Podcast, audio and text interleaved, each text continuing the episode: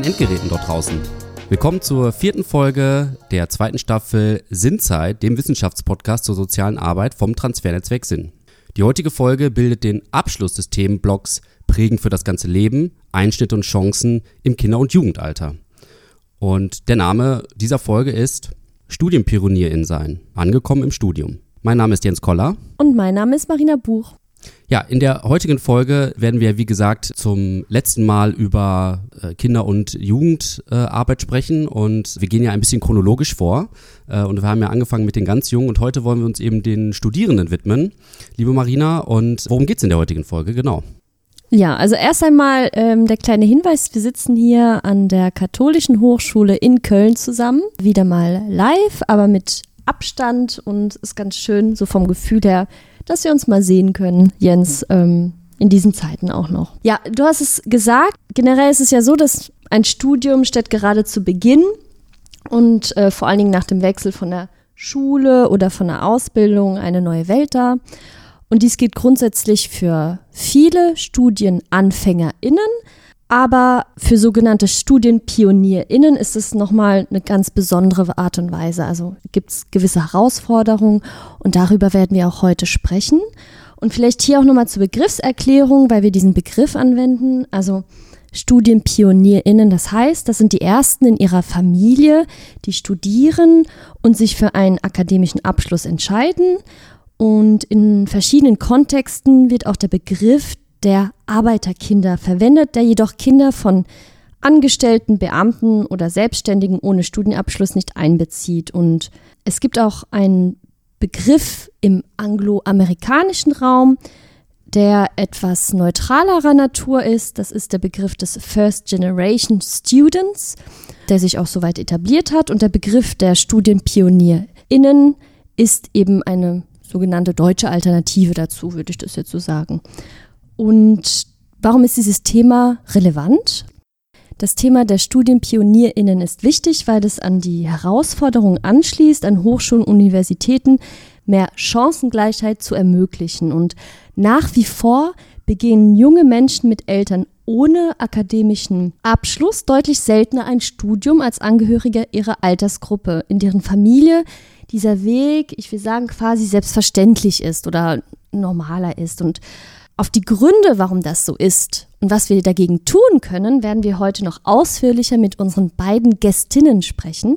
Wie immer sind wir nämlich nicht alleine, auch wenn ich glaube, Jens, dass eine Folge mit dir zu zweit auch mal ganz nett wäre. Können wir mal überlegen. Ja, vielleicht ist das ja mal ein schöner Staffelabschluss, wer weiß das genau. Und du hast es ja gerade schon angesprochen, First Generation Students äh, ist auch eine ja, schöne Überleitung, denn seit Januar 2019 widmet sich das Pilotprojekt FIGEST, also die Abkürzung für First Generation Studierende, an der Kato in Köln und Aachen den Erfahrungen dieser Studierenden und ja, hat an den Hochschulen neue erfolgreiche Angebote entwickelt. Und dazu äh, begrüßen wir äh, Anna hier in dieser Runde. Anna, magst du dich kurz vorstellen? Ja, hallo, ich bin Anna Zein, Transferreferentin im Pilotprojekt FIGEST und zwar an der Abteilung Aachen. Nicht mich, aber meine Stelle gibt es auch nochmal in Köln und da ist die Stelleninhaberin die Theresa. Vielen Dank erstmal für die kurze Einführung oder deine kurze Vorstellung. Und zusätzlich begrüßen wir noch sehr herzlich Lina Rodenbüsch. Lina, möchtest du dich vielleicht kurz vorstellen? Mein Name ist Lina Rodenbüsch, ich bin 20 Jahre alt und ich studiere jetzt an der Katholischen Hochschule in Aachen. Genau, und auch du bist eine sogenannte Studienpionierin. Genau. Ja, dann äh, kommen wir vielleicht zu der ersten Frage. Vielleicht zunächst mal die Frage an dich, Anna, und auch nochmal zu Figest im äh, Speziellen. Vielleicht kannst du nochmal kurz beschreiben, was Figest genau macht, was äh, mit diesem Projekt erreicht werden soll. Wir haben ja gerade schon mal so eine kleine Einleitung gehört, aber vielleicht von dir nochmal, was sind die Ziele äh, eures Pilotprojekts? Wir möchten forschungsbasiert sowohl analysieren als auch entwickeln Unterstützungsangebote für Studienpionierinnen und das wirklich von der Entscheidung für das Studium oder auch gegen ein Studium, über die Begleitung im Studium und dann auch noch bis zur ähm, Begleitung raus wieder auf den Arbeitsmarkt, in die Praxis oder vielleicht sogar in die weitere wissenschaftliche Karriere. Anna, wir haben es ja eingangs gesagt, das Projekt gibt es seit 2019, äh, sowohl an der Katholischen Hochschule in Köln als auch in Aachen. Ähm, was hat dich denn persönlich motiviert, in diesem Projekt zu arbeiten? Ja, was ist vielleicht auch dein persönlicher Bezug zu dem Thema? Ich bin selber auch ähm, Studienpionierin und mich hat das schon als äh, Kind sehr verwundert eigentlich, dass für meine Eltern stand immer fest, dass ich mal die erste aus der Familie sein sollte, die studiert und die haben wirklich ganz viel unternommen, um mich dafür auch schon früh zu begeistern und darauf vorzubereiten. Und es war so, dass ich in einer vom Wohnort ungefähr 70 Kilometer, 60 Kilometer entfernten Stadt aufgewachsen bin. Da war das auch normal, da war das Thema, wir studieren also im Gymnasium wurde da viel drüber geredet und bei uns auf dem Dorf war das nie Thema. Auch bei den Leuten, die aufs Gymnasium gingen. Also studieren war nicht Thema und kam auch zu Hause bei denen am Abendbrottisch nicht vor. Und das hat mich schon als Kind sehr verwundert und äh, interessiert, wieso das so ist und warum es da solche Unterschiede gibt. Und auch im späteren Verlauf dann im Studium habe ich gemerkt, ich habe erst Medizin studiert, bevor ich soziale Arbeit studiert habe, dass das schon einen Unterschied macht, ob äh, die Eltern auch studiert haben oder ob man so die erste ist, die sich äh, ja so richtig ins Studium reinfressen muss und das alles lernen muss. Das ist mir am Anfang nicht unbedingt nur leicht gefallen und ich hatte auch keine Freundinnen, mit denen ich drüber reden konnte. Also wir werden später auch nochmal darauf eingehen, welche Herausforderungen uns eigentlich erwarten, also StudienpionierInnen eigentlich erwarten, wenn sie sich für ein Studium entscheiden, wo auch die Umwelt, die sie umgibt, auch eine große Rolle spielt. Lina, da du jetzt hier bei uns bist, wie hast du dich denn für das Studium der sozialen Arbeit auch entschieden? Also siehst du da Parallelen zu dem, was Anna gerade erläutert hat? Also ich muss auch zugeben, meine Eltern waren natürlich relativ früh dafür, dass ich Abitur mache und auch ähm, studieren gehe. Aber im Endeffekt habe ich mich nach dem Abitur erstmal für eine Ausbildung entschieden, habe bei dieser aber relativ schnell gemerkt, dass es das nicht ist und wusste dann auch ganz genau, okay, ich will studieren. Und da haben meine Eltern sagen können, was sie wollen. Vorher hätte ich nicht auf die gehört. Da habe ich schon ziemlich sehr alleine den ähm, Entschluss gefasst, studieren zu gehen. Ich denke, das ist mein eigenes Werk. Und du hast ja dann im, auch die, die Angebote von Figest in Anspruch genommen. Vielleicht kannst du mal so kurz erläutern, wie das so abgelaufen ist. Vielleicht auch so von Anfang an bis zu dem Zeitpunkt jetzt, äh, wo ihr jetzt gerade steht, denn vielleicht hören ja auch ja, viele junge Menschen zu, die auch eventuell äh, sich für das Angebot interessieren, dass die eine Vorstellung davon kriegen, was das genau ist und äh, wie das so abläuft. Als ich wusste, dass ich soziale Arbeit studieren will, habe ich mich erstmal im Internet schlau gemacht natürlich und habe so ein bisschen rumgewuschelt und recherchiert, was man denn da für Möglichkeiten hat. Und dann bin ich irgendwann auf der Kato-Seite gelandet und habe dann da gesehen, okay, man kann sich auch bei Menschen melden, die einem helfen, also die einem vielleicht erstmal aufklären und mal äh, so ein bisschen anschneiden, ist das was für dich oder ist das eher nichts für dich, weil auch das ist ja auch wichtig, irgendwie die Meinung von Leuten zu hören, die mit anderen Studenten zu tun haben, die das Fach studieren wollen ja, und dann bin ich auf Anna getroffen und ich habe in einem ungünstigen Zeitpunkt eigentlich angerufen, denn sie war beschäftigt. Trotz alledem haben wir dann einen Termin ausgemacht, sodass wir noch Zeit hatten, uns zu besprechen. Ja, und dann ging das ein paar Treffen lang so. Das war vor der Einschreibungszeit, also auch vor der Bewerbungszeit noch, sodass wir uns unterhalten konnten, okay, was sind die nächsten Schritte bezüglich Motivationsschreiben oder auch anderen Dingen. Ne? Natürlich wurde ich auch gefragt, warum willst du eigentlich studieren? Einfach damit ich auch sicher sein kann, war das, glaube ich, sehr, sehr gut für mich. Anna, ist das so ein normaler Ablauf einer Anfrage oder wie erreichen dich denn die Anfragen der Studierenden? Also die Reihenfolge der Ereignisse ist sicherlich normal, so wie Lina sie beschrieben hat. Also die Leute finden uns tatsächlich sehr schnell. Wir ähm, sind auf der Kato Homepage gelistet unter Beratung für StudienpionierInnen. Und wir merken auch, dass das tatsächlich die Leute anspricht. Also ganz viele Studieninteressierte sind froh, ah, ich bin Studienpionierin und es gibt tatsächlich jemanden extra für mich. Also äh, da freuen sich die Leute und dann werde ich auch gerne angerufen. Und es ist auch normal, dass die Leute dann äh, ganz zügig einen Termin kriegen, weil uns das auch immer wichtig ist, dass die mit ihren Anfragen und auch vor allen Dingen mit dem Interesse für uns, also erstmal der erste Satz ist immer, hey, wir freuen uns, dass sie sich für das schöne Studium und für unsere tolle Hochschule interessieren. Und dann kommt es meistens zum ersten Beratungstermin. Der findet natürlich jetzt Corona-konform immer noch digital statt. Das heißt, auch ich sehe Lina jetzt zum ersten Mal heute live, worüber ich mich sehr freue. Und wir haben uns dann digital verabredet. Und ich würde sagen, ab da war es dann bei Lina nicht mehr normal, weil äh, Lina nämlich direkt sagte, ich habe gemerkt, mir fehlt was. Mir fehlt was in meinem Alltag im Moment und ich will studieren, weil ich will Texte lesen, ich will mich mit theoretischen Inhalten auseinandersetzen. Das ist nicht unbedingt normal. Das kommt nicht unbedingt beim ersten Treffen. Das muss ich vielleicht manchmal auch so ein bisschen aus den Leuten rauskitzeln und sagen, ja, so ein Studium, das bedeutet ja auch die Beschäftigung mit Texten. Und was wäre dann ein normaler Verlauf? Ich will das mal so nennen. Oder was sind dann ähm, ja sonst noch Möglichkeiten, wie man bei euch Unterstützung bekommen kann? Also wir haben gerade einen ersten Beratungstermin und wie kann es dann weitergehen? Auch ja vielleicht Begleitung während des Studiums oder wie sieht euer Portfolio aus?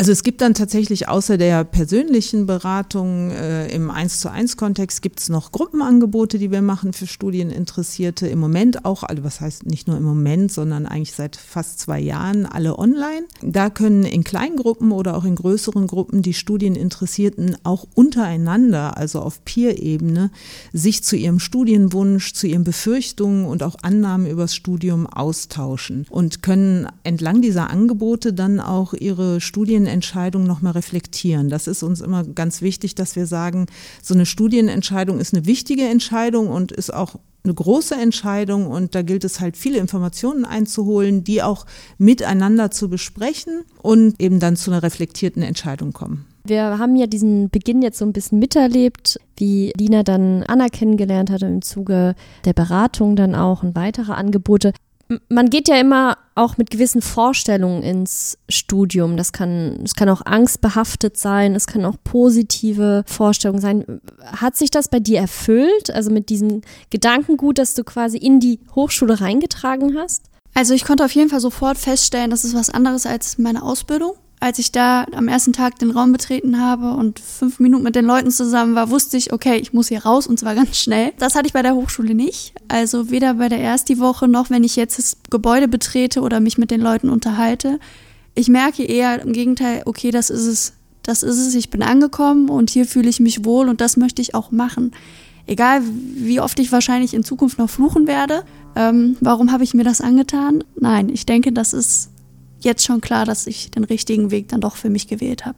Ja, ich glaube, das Fluchen gehört dazu. Ich glaube, jeder Studierende und jede Studierende hat in allen Zeiten mindestens einmal geflucht. Also wenn nicht, dann sollte man sich fragen, was da eigentlich so im Busch ist. Anna, du hast ja auch dargelegt, dass du ja recht vielfältige Erfahrungen auch in diesem Bereich hast, weil du selbst Studienpionierin bist. Du hast anfangs das auch ein bisschen erläutert, aber natürlich vor allem, weil du in dem Projekt, über das wir eigentlich auch sprechen, FIGES, Studieninteressierten sowie First Generation Studierenden Kontakt hast und auch Gespräche führst. Und was sind denn aus deiner Sicht die größten Hürden, um sich für ein Studium zu entscheiden?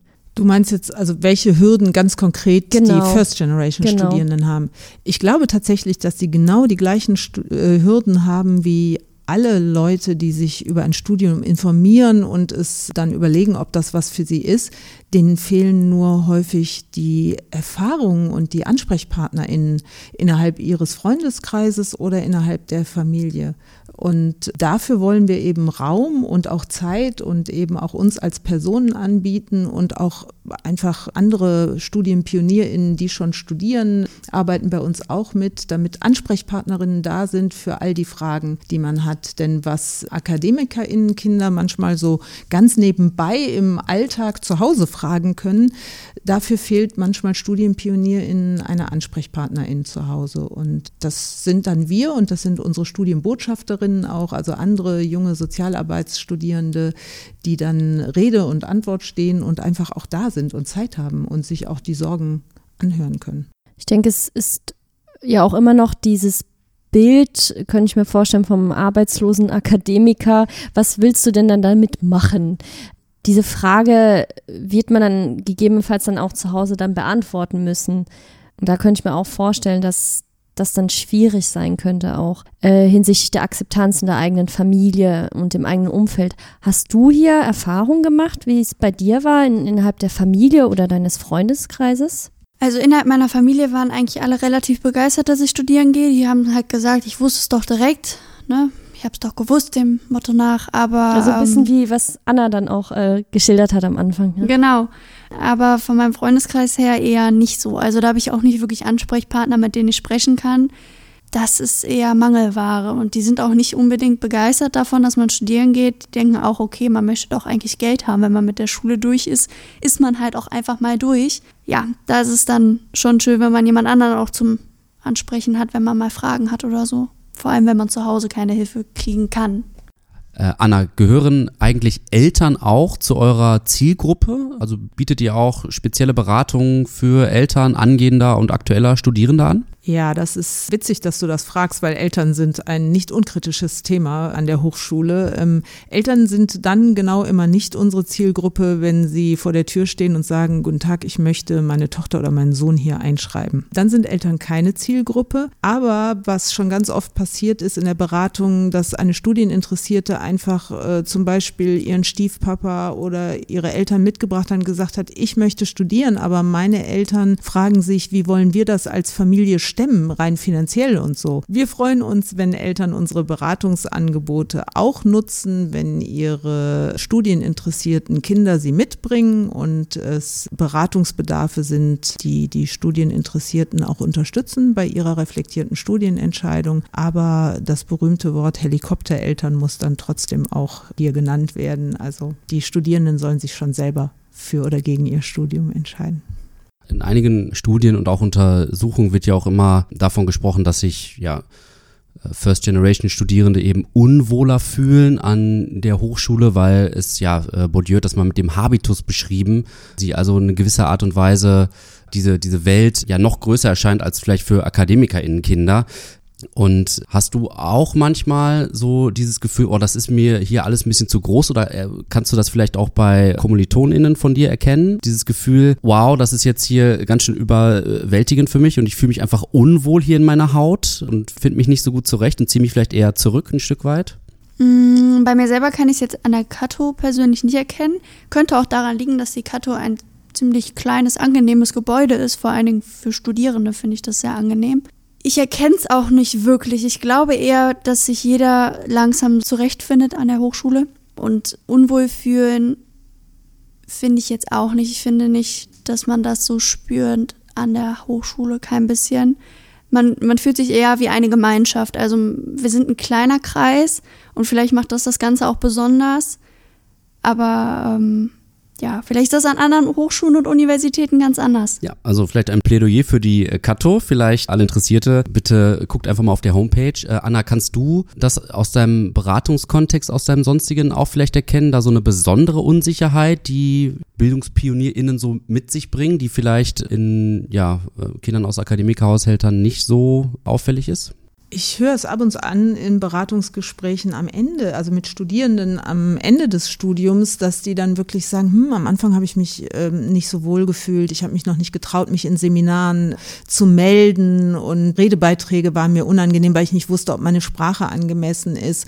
Das kommt schon ab und zu bei Studierenden im sechsten Semester, die ihr Studium reflektieren. Und wenn ich jetzt höre, dass Lina ganz begeistert ist und sich nicht unwohl fühlt, dann ist das für mich auch eine wichtige Information, weil Figest auch am Anfang sowohl die Hochschulstrukturen als auch die bestehenden Angebote daraufhin untersucht hat, ob sie eben geeignet sind, dass sich alle Menschen äh, bei uns wohlfühlen. Denn das ist so auch ein Lieblingssatz bei uns in Figes. Wir wollen einfach, dass alle gut an unserer Hochschule ankommen und sich auch alle wohlfühlen an unserer Hochschule. Denn nur wenn die Studierenden sich wohlfühlen, dann können sie auch all ihre Potenziale gut entfalten. Und das ist ganz, ganz äh, wichtig. Und das scheint ja, wenn ich Lina so höre, ganz gut zu gelingen im Moment. Und und da, wo das nicht gelingt, da ist es halt einfach wichtig, dass es Orte gibt, in denen man darüber sprechen kann und auch darf und wir einfach sowas auch thematisieren. Also das, was du gerade angesprochen hast, Jens, das bringen wir eben auch als Themen zum Beispiel in unserer digitalen Mittagspause ein und sind einfach mit den Studierenden darüber im Gespräch. Das heißt, wir wissen, wenn sich jemand nicht wohlfühlt und dann entwickeln die Studierenden auch untereinander unheimlich gute Tipps, wie man das auflösen kann. Denn oft ist es wirklich nur ein Gefühl und eine Unsicherheit und gar kein bestehendes Hemmnis. Und das ist, glaube ich, wichtig, darüber zu reden und das dann so auflösen zu können.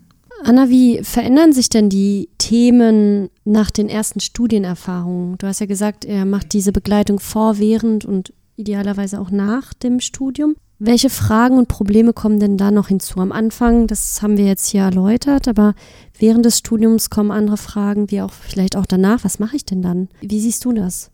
Während des Studiums kommen unheimlich viele Fragen zu Unsicherheiten. Also wie kann ich zum Beispiel meinen eigenen Anspruch an mich und an mein Studierverhalten dann auch im Alltag und im Studium umsetzen. Das ist dann nochmal spannend, wenn so die ersten Klausurphasen kommen oder auch die ersten Hausarbeiten geschrieben werden. Dann äh, kommen die Studierenden auch gerne nochmal in die Beratung und versuchen sich da strukturell besser aufzustellen. Also wie lerne ich? Äh, Lernen ist anders für die Hochschule. Das sind Fragen, die wir so während des Studiums haben. Jetzt auch ganz verstärkt in der Corona-Pandemie. Da ging es darum, wie kann man in Kontakt bleiben das ist eben auch wichtig. Wir haben festgestellt, dass wenn der Kontakt verloren geht, sowohl zu den Lehrenden als auch äh, zum Gebäude, wo man jeden Tag ein- und ausgeht, dann fällt es auch schwerer anzukommen. Und das war dann auch ganz wichtig im Studium dafür nochmal dann digitale Räume zu eröffnen, weil Lina hat es gesagt, wir sind eine kleine Hochschule und wir leben davon, dass man sich begegnet. Bei uns ist es auch üblich, dass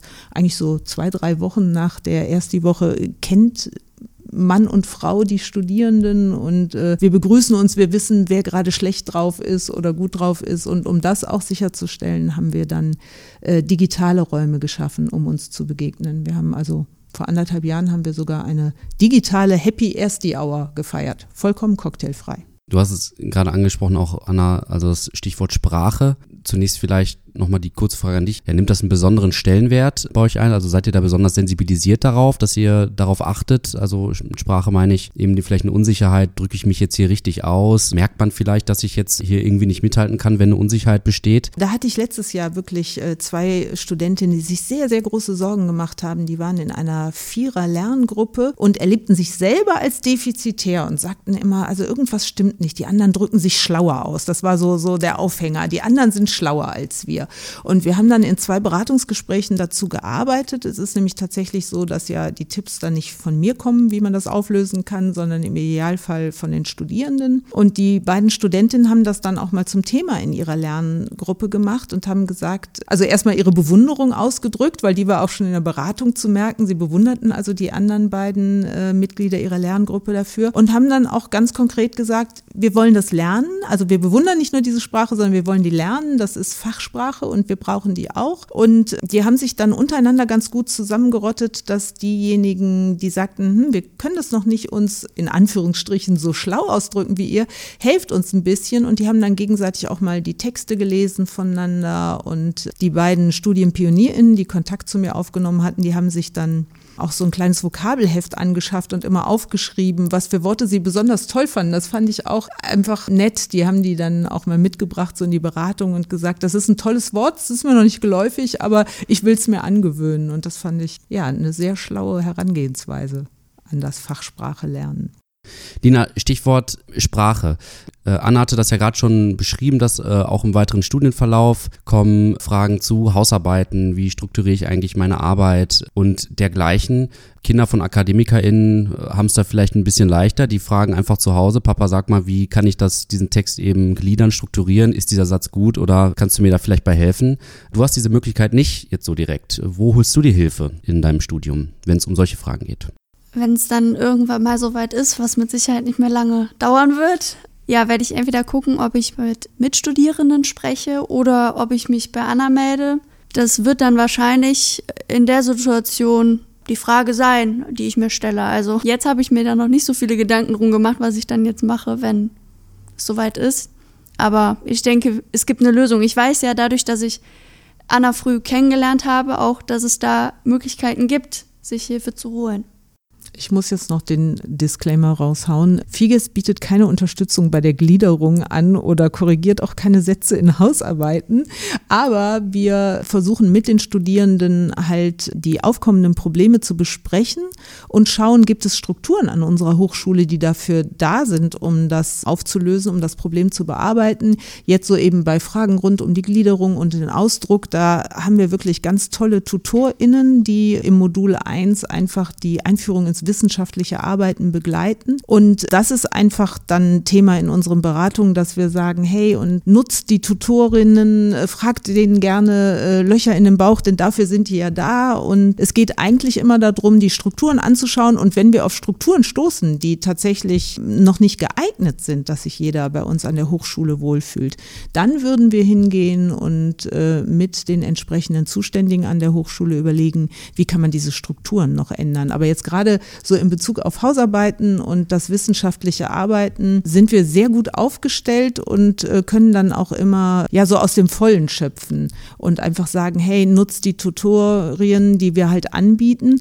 Und das sind aber oft Sachen, dass das zum Beispiel nicht klar ist, was der Unterschied zwischen einem Tutorium und einem Seminar, also dass eben äh, erstmal klar werden muss, ach, ein Tutorium ist wirklich dazu da, da ist wer anders auch so auf Augenhöhe mit mir unterwegs, das sind ja einfach Studierende, die schon ein bisschen weiter im Studium sind.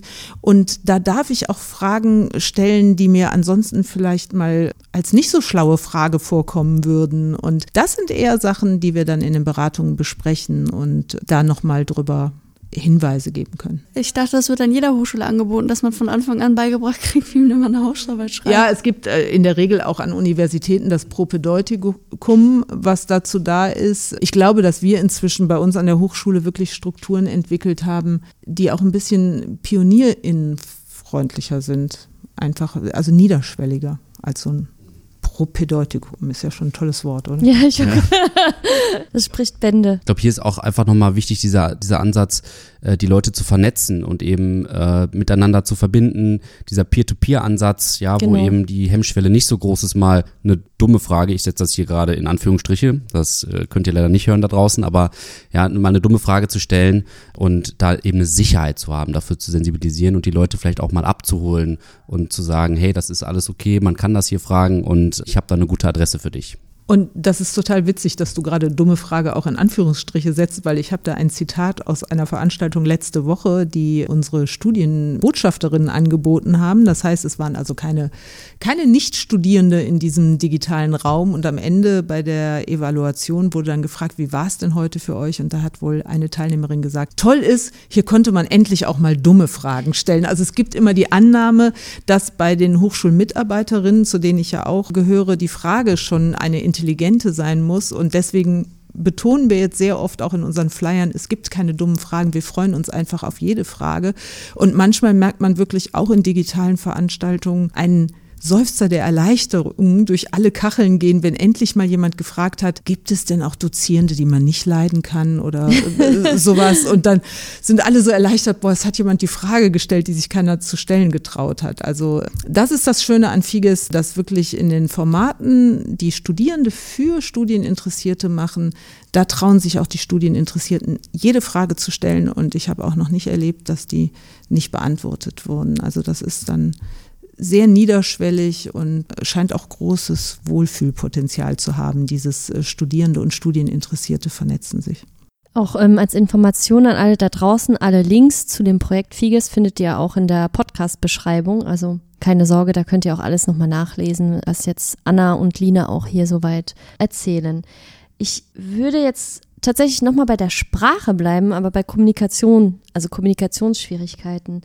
Lina, du hast ja anfangs erwähnt, dass der Beginn des Studiums in der Familie soweit auch angenommen wurde und positiv angenommen wurde, dass aber bei Freunden es wiederum war oder in einem Freundeskreis, dass man eher verwundert war oder auch die Frage dann gestellt wurde, ich dachte, man will doch jetzt mal Geld verdienen. Hast du das dann auch so erlebt, dass du lernst ja in der Hochschule einerseits eine andere Sprache kennen, Themen kennen, dass du nach Hause kommst und dann denkst, ach, ich würde jetzt da eigentlich gerne mal darüber sprechen und mich austauschen und dann da irgendwie dann eine gewisse Hemmnis dann auch entwickelst, weil du dann denkst, okay, das ist sozusagen mein Ich, Lina in der Hochschule und dann mein Ich dann zu Hause.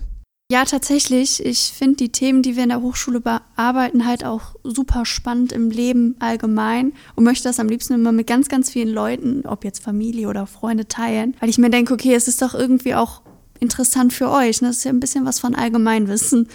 Das sehen die meisten nicht so. Die hören dann zwar zu und ich rede dann auch drauf los, aber irgendwann merkt man, nee, das ist es nicht. Die haben abgeschaltet.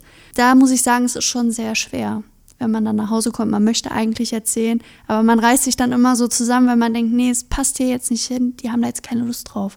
Da sollte man vielleicht einfach die Mitstudierenden nehmen und mit denen über die Themen sprechen.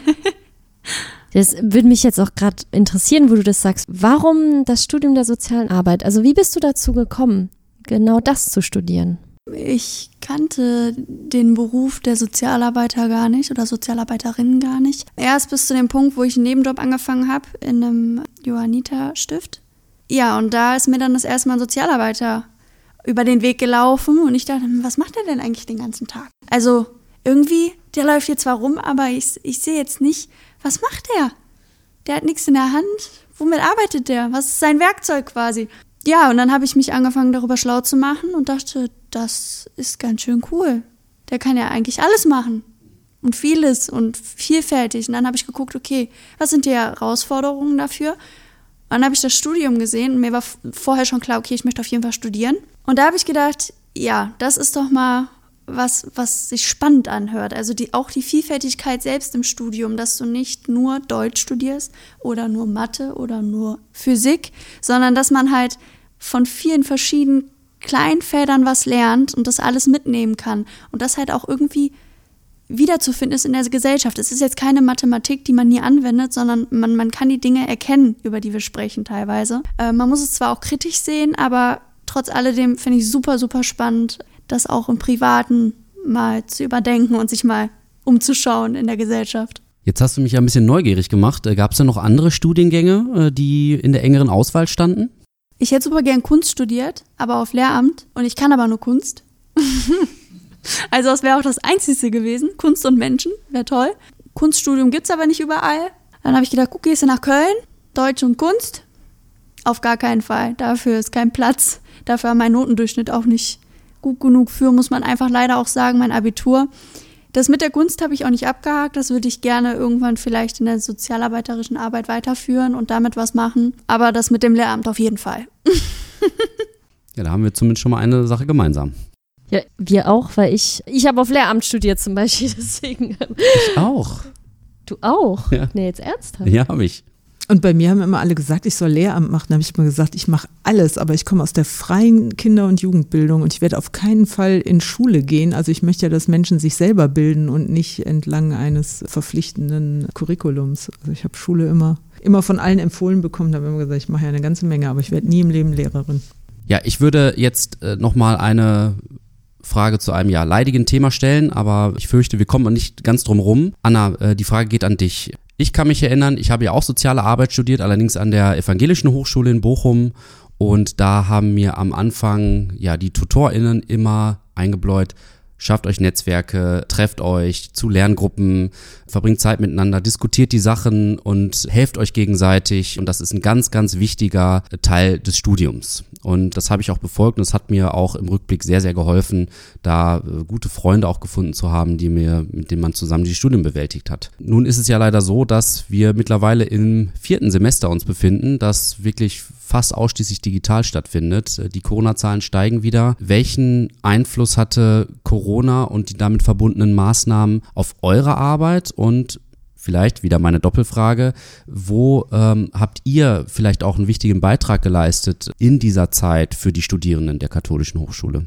Also Corona hatte erstmal den Einfluss auf meine Arbeit, dass der Bedarf, den äh, Studierende und auch Studieninteressierte hatten, von heute auf morgen durch die Decke ging in diesem berühmten März, in dem wir alle zum ersten Mal in den Lockdown gingen. Das war ja für uns alle eine Zeit der Verwirrung und Neuorientierung. Und wenn man dann auch noch gerade in der Studien- und Berufsorientierung ist und äh, bekannte Angebote plötzlich wegfallen, dann muss man ganz schnell Ersatz äh, schaffen, damit sich Studieninteressierte auch weiter weiterhin gut informieren können und auch äh, persönlich gut aufgehoben fühlen. Und das hieß, wir haben von heute auf morgen einfach alles, was wir gemacht haben, auf digital umgestellt. Das war eine sehr arbeitsreiche, aber auch eine super spannende Zeit, weil es uns immer darum ging, weiterhin den Menschen auch zu begegnen Und wir haben es dann relativ schnell geschafft, alle Angebote eben, die wir vorher in analoger Form gemacht haben, auch ins Digitale zu übersetzen und hatten aber dann von heute auf morgen einfach viel mehr Leute, die das auch brauchten. Also während zu unseren analogen Angeboten noch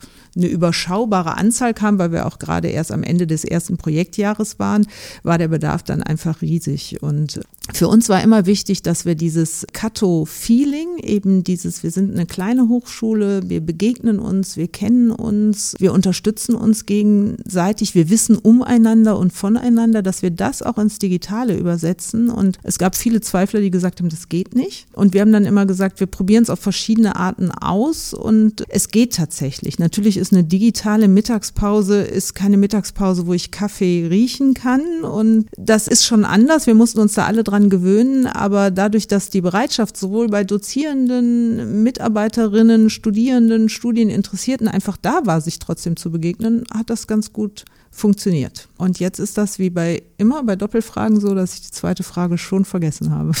Ja, du hast ja schon mit beantwortet eigentlich. Also was war euer Beitrag für die Studierenden? Und du hast es ja schon gesagt, ihr habt Räume geschaffen, wo eben ja trotzdem Vernetzung möglich war, ne? Und Beratungskontext möglich war und äh, man sich etwas quasi auch aufgefangen, wo der Bedarf dann auch sehr viel größer war. Du hast es ja auch schon eingangs erwähnt, dass das Angebot dann ähm, noch reger genutzt wurde, weil die Studierenden flächendeckend dann, ich sag, hilfesuchend hat auf Angebote gewartet haben, weil das war ja auch eine Zeit der großen Unsicherheit. Ja, das, also das war auch das, was die äh, Studierenden auch beschrieben haben, dass die wirklich oft gesagt haben, wir sind gerade verloren. Also zu Hause sich aufs Studium konzentrieren. Ähm, wir haben ja auch extra einen Studiengang für äh, Frauen und Männer zum Beispiel neben der Familientätigkeit. Es hieß ja nicht nur zu Hause studieren plötzlich, sondern auch noch zu Hause Schule anbieten und gleichzeitig eben auch alle aufeinander hängen und jeder muss aber auch äh, sein Ding weiter gut voranbringen. Und das war eine Herausforderung Herausforderungen, da habe ich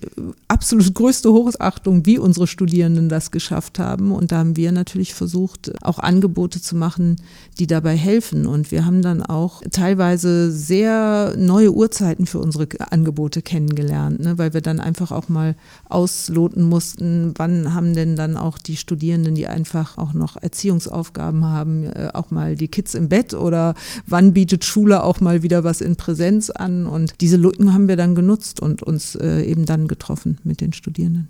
Dina, mich würde äh, vielleicht auch mal interessieren, wie du das jetzt so wahrnimmst. Äh, du hast ja keinen Vergleich. Du kennst ja nicht, wie das Leben in der Hochschule ist vor Corona.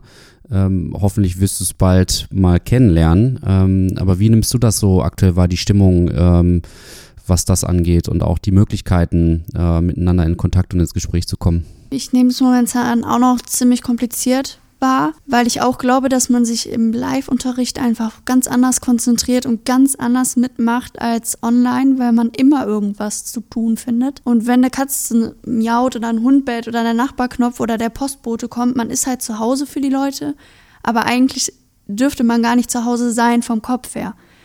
Und das finde ich das Schwere. Also die Tage, wo man dann doch mal an der Hochschule ist im Moment, die sind schon wesentlich produktiver als die, wenn man zu Hause ist.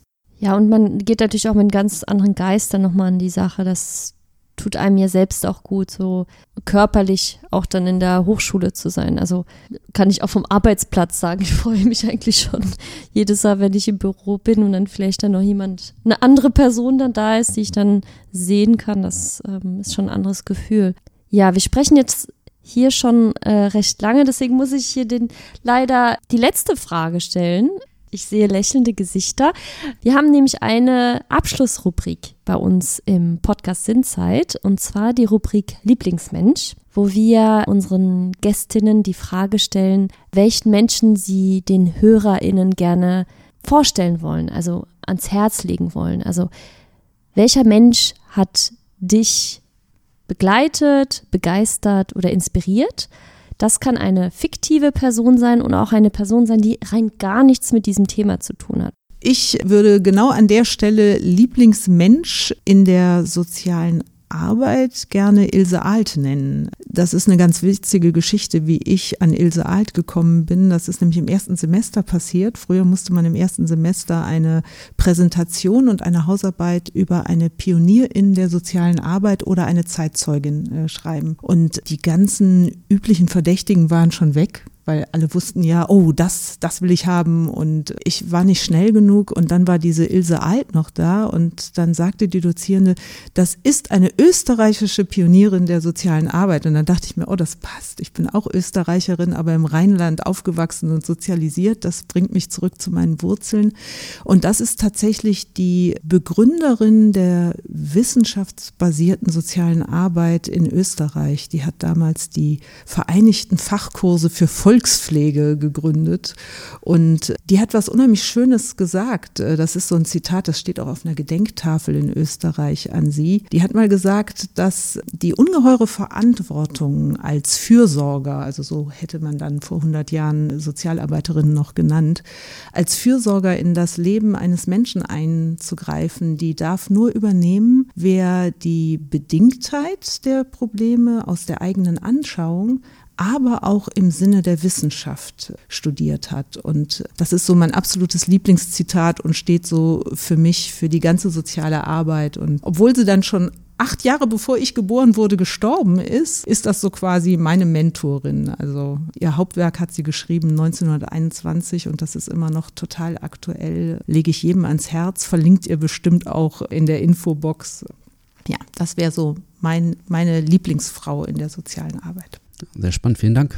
Also meine Lieblingsperson ist tatsächlich mein erster Lehrer auf der weiterführenden Schule, Herr Bourguignon. Der hat den Kopf geschüttelt, als ich die Friseurausbildung angefangen habe. Nicht in Wirklichkeit, sondern in meinem Kopf, aber ich habe den vor mir gesehen und gedacht, der sagt mir gerade eigentlich, was machst du da? Du willst doch was ganz anderes. Ja, und dieser Lehrer, der hat wirklich von Anfang an mein Potenzial gesehen und mich auf der weiterführenden Schule sehr, sehr, sehr, sehr, sehr doll gestärkt und unterstützt und das Beste so aus mir herausgekitzelt. Und das, ja, das, das war so mein Lieblingsmensch. Vielen Dank, Lina. Also wir haben jetzt hier zwei sehr interessante oder tolle Lieblingsmenschen auch gehört und vielleicht auch hier der Appell, wir hatten das schon öfters in den Folgen, dass LehrerInnen auch einen ganz wichtigen Beitrag leisten können. Wir haben es gesehen bei der Folge zu Kindern, die mit psychisch erkrankten Eltern aufwachsen oder Kinder, die Trauererfahrungen durchleben. Und hier sieht man eben, was LehrerInnen leisten können. Und genau, auch nochmal der Appell, auch wach zu sein und auch weiterhin motiviert zu bleiben, weil ich weiß, dass es auch manchmal einfach auch schwierig ist, auch in den ganzen Stress, den man dann auch hat. Absolut. Und wie immer findet ihr alle weiterführenden Informationen und Links zu den Themen, die wir heute besprochen haben und auch zum Lieblingsmenschen von Anna in der Infobox. Und ja, dann bleibt mir noch, ähm, euch allen da draußen zu sagen, wünsche euch eine gute Zeit. Ihr findet uns bei Instagram unter transfernetzwerk.s-in. Und ihr findet Figest unter figest.de Kato. Lasst beiden gerne einen Like da. Da gibt es immer spannende Inhalte. Die nächste Folge wird auch die erste Folge sein zu unserem nächsten Themenblock. Dort werden wir uns mit Klimawandel und Nachhaltigkeit beschäftigen. Und da wird die erste Folge zum Thema Klimawandel in der sozialen Arbeit am 20.12. rauskommen. Also haltet euch das Datum schon mal im Kalender bereit. Da wird es auch wieder spannend. Und schreibt uns gerne eine Mail unter sinnzeit.kato-nrw.de falls ihr Themenvorschläge oder Anregungen habt, äh, die nehmen wir sehr gerne auf und lesen das mit großem Interesse. Aber ihr könnt natürlich auch bei Instagram einen Kommentar da lassen. In diesem Sinne, vielen Dank an euch beide, dass ihr da wart. Wollt ihr vielleicht noch etwas loswerden? Gibt es noch einen letzten Kommentar, den ihr an unsere HörerInnen richten möchtet? Ja, ich mag noch ein bisschen Werbung machen für unsere Angebote, die wir jetzt für Studieninteressierte bereithalten, weil bald geht's wieder los mit den Bewerbungen fürs äh, Studium der sozialen Arbeit. Wir bieten jeden Monat ein spannendes digitales Format für Studieninteressierte an. Zum Beispiel bieten wir am 10.12. das Wie ist das so soziale Arbeit studieren an, unser Peer-Angebot, wo unsere Studienbotschafterinnen einfach mal aus dem Studium erzählen und man alle Fragen stellen kann. Und alle weiteren Formate Formate findet man sowohl beworben auf unserem Insta-Kanal als auch auf der Projekt-Homepage, die auch in der Infobox steht. Genau, und äh, Fragen kann man euch einfach auch per E-Mail dann stellen. Jederzeit und immer, genau. Ja, dann würde ich sagen, ich fand, es war eine sehr schöne Folge, sehr angenehm. Die Sonne geht so langsam unter. Deswegen bleibt mir nur noch zu sagen, nutzt eure Zeit sinnvoll. So sieht's aus. Tschüss. Tschüss. Tschüss. Tschüss.